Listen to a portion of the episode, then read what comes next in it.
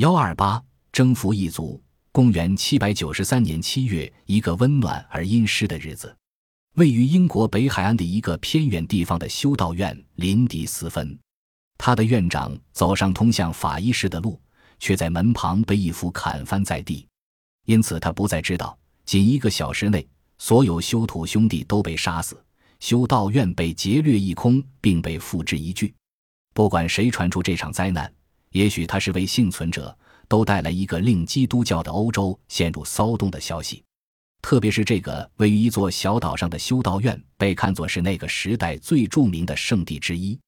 这些恶毒的黄蜂和凶狠的豺狼（盎格鲁编年史如此称呼他们）的所作所为，一直传到查理曼大帝的宫廷。约克郡的神学家阿尔库因惊恐地写道：“我们和我们的先辈居住在这片美丽的国土上，至今已三百五十多年。”然而，不列颠还从未如此被惊骇过，从未想到过这样的登陆方式。而据说还有更坏的事在后面。公元七百九十四年夏，维京人把林迪斯分八十公里外的居民区贾罗夷为平地，另外两所修道院被焚。挪威的维京人还是一年后在爱尔兰进行了一场屠杀的刽子手。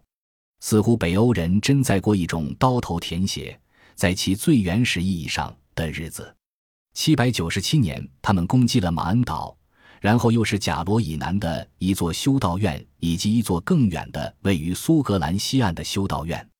这些闪电攻击只是即将跟着发生的事的一道小小的餐前食品。维京人的这种抢劫行为，还似乎只是夏天缺少工作的渔夫的一种有利可图的副业，是或多或少没有计划的结伙偷袭。九世纪却成为系统的进行海盗活动的时代，因为发生了数百起有目的的进攻。维京人现在根据计划行事，发展出了一种战略，被称为“沙滩钉子战”。突袭是这种战术本质的组成部分。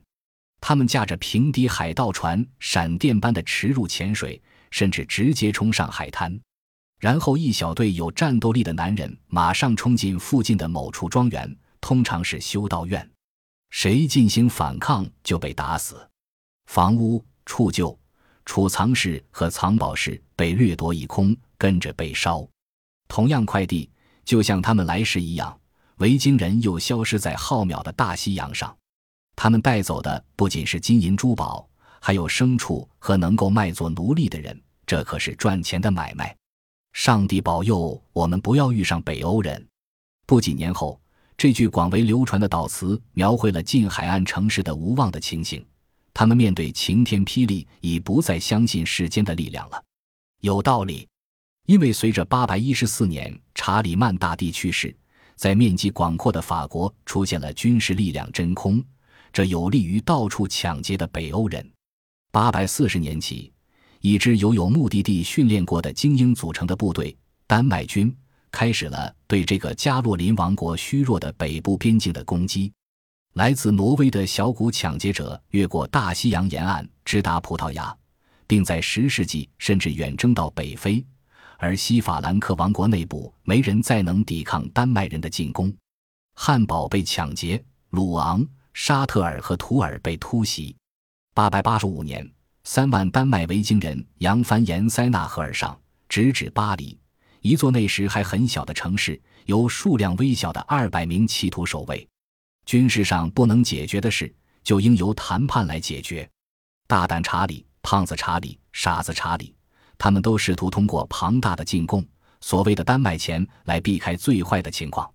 丹麦人接受了钱，然后抢劫法国的邻国，一种不能持久的、要求非条约形式的解决方法的情况。如果你不能击败敌人，那么就拥抱他。一句古老的谚语说：“傻子查理。”八百九十三至九百二十九年，法国的新国王遵循着这一箴言。在埃普特河畔圣克莱尔条约中，他使维京人罗洛成为诺斯特里，相当于今天的诺曼底的正式统治者。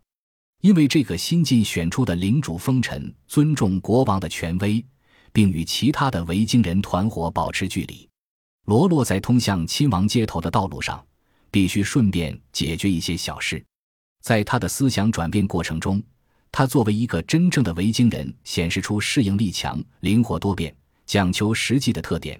因此，罗洛首先接受了洗礼，用法兰克王国的封建主义替换了斯堪的纳维亚式的民主，并最终使他的海上战士成为定居的农民。一夜之间，一个鲁莽的维京人变为一位法国贵族。他甚至在他的上司陷入与波尔多邻居的军事纠纷时赶来帮忙。肯定正是这种适应能力，在此后数百年中保证了维京人的成功，并首先巩固了他们的统治。因此，在一零六六年的圣诞节，作为征服者威廉登上英国王位，并由此为维京人时代加冕的人，在任何情况下都只能是罗洛亲王的玄孙。